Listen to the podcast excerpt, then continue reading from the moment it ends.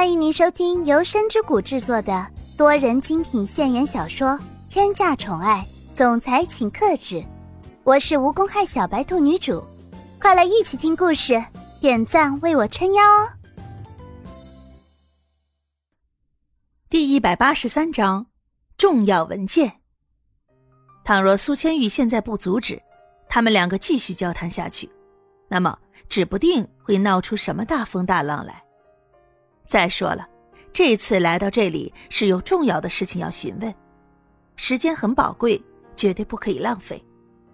所以苏千玉立马来到两人中间，缓缓的说道：“好了，你们两个就此打住吧，我有事情要问。”蒋泽旭自然知道苏千玉来到这儿的目的，所以他也没有再多说什么，把位置让给了苏千玉。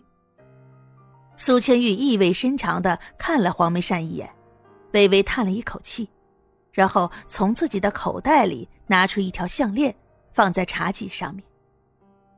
不用苏千玉多说什么，黄梅善此时此刻脸上的表情已经透露出他内心真实的想法了。黄梅善微眯着眼睛，眼神当中带着一点惊奇，看着那串项链。他嘴巴微微张开，愣是半天都没有说出一句话来。他心想：这一串项链为什么会在苏千玉的手上？这个项链我不应该早就扔了吗？现在该怎么办？要是表现出认识这条项链，就知道其中的事情肯定有一些关联的。黄梅善不知道的是，其余三个人全部把他脸上的表情活动收入眼底了。对于他这样的表情，早就有另外的一番猜测。苏千玉皱着眉头，尽量有礼貌的说着：“我知道你认识这串项链，我只想知道，它为什么会在你这里？还有，你跟我母亲是怎么认识的？这串项链应该是我母亲的，这个东西，她绝对不会送给你。”苏千玉现在是步步紧逼，为的就是让黄梅善说出最真实的话。不管用什么手段，只要最后的结果是完美的，都可以。黄梅善不自然的咳嗽了几声，然后十分冷漠的说着：“这一串项链是什么？我根本就不知道。再说了，你们无缘无故的拿一串项链放在我这里，到底是因为什么？这么寒酸的项链，我肯定是不会认识的。”苏千玉现在十分难以保持冷静。所有的冷静克制，在这一瞬间全部化作乌有。他猛地站起来，双手抓住了黄梅善的衣领，愤怒的说道：“你居然还有脸在这里撒谎！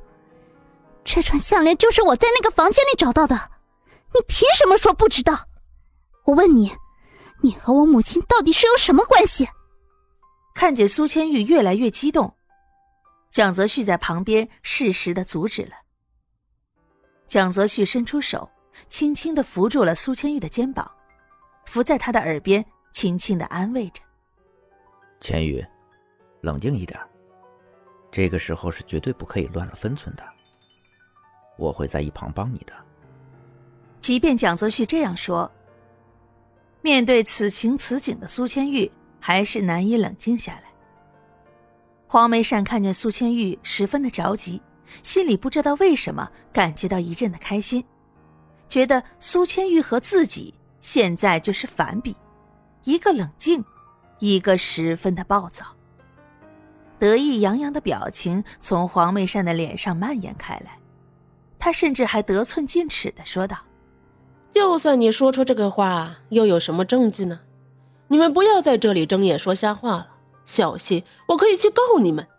金昌平待在一边，不耐烦的朝旁边招了招手，瞬间，旁边就过来几个保镖，走过来将他们围在一起。就在这时，门突然被敲响了，其余人全部皱着眉头看着那扇门，心里全部都在想着：是谁这么没眼力劲儿的，居然在这个时候敲门？但是。即便心里这样想，却老老实实的去开了门。蒋泽旭一开门，发现是自己的保镖，就直接让他们进来了。保镖十分恭敬的站在那里，然后从自己手上拿着一个袋子，从里边拿出一些照片和文件，放在了蒋泽旭的手上。说实话，蒋泽旭对于这些东西完全不感兴趣，现在认真仔细的翻着这些东西，也不过是因为和苏千玉有关。大致的翻了一下之后，蒋泽旭就将这几份文件摔在了茶几上面。对着旁边的保镖说：“去叶先生的书房看一看，到底有什么值钱的东西。比较隐秘的东西，全都给我弄出来。”保镖听到这句话，马上开始行动。黄梅善见了，心里惊慌失措。他立马从沙发上站了起来，想要上前阻止，但旁边的保镖看见了之后，立马上前拦住了他。看这个法子行不通。黄梅善不顾形象的咆哮着：“你们这是在干什么？信不信我说你们私闯民宅？信不信我打电话给叶向阳？你们这个样子真是太无耻了！这是我家，没有我的允许，谁让你们这样做的？被别人这样困住，还要任由别人在自己家里为所欲为，这件事放在任何人身上都是会不开心的。”金昌平在一旁十分友善的提醒着：“叶夫人。”我想有一件事情，你大概是猜错了吧？你是觉得我们两个人加起来的实力还没有你的丈夫实力大吗？是觉得我们两个人加起来奈何不了你们吗？还是觉得你现在面对的情况，你还有反击的能力？这样的质问让黄梅善哑口无言了，因为金昌平所说的每一句话全部都是真实的。这要是让别人随意搜查自己的家，万一搜出什么，那该怎么办呢？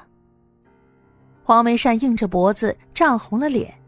现在哪里还有豪门夫人的形象，完全就是一个市井泼妇。亲爱的小耳朵们，本集已为您播讲完毕，感谢您的收听，订阅分享不迷路哦。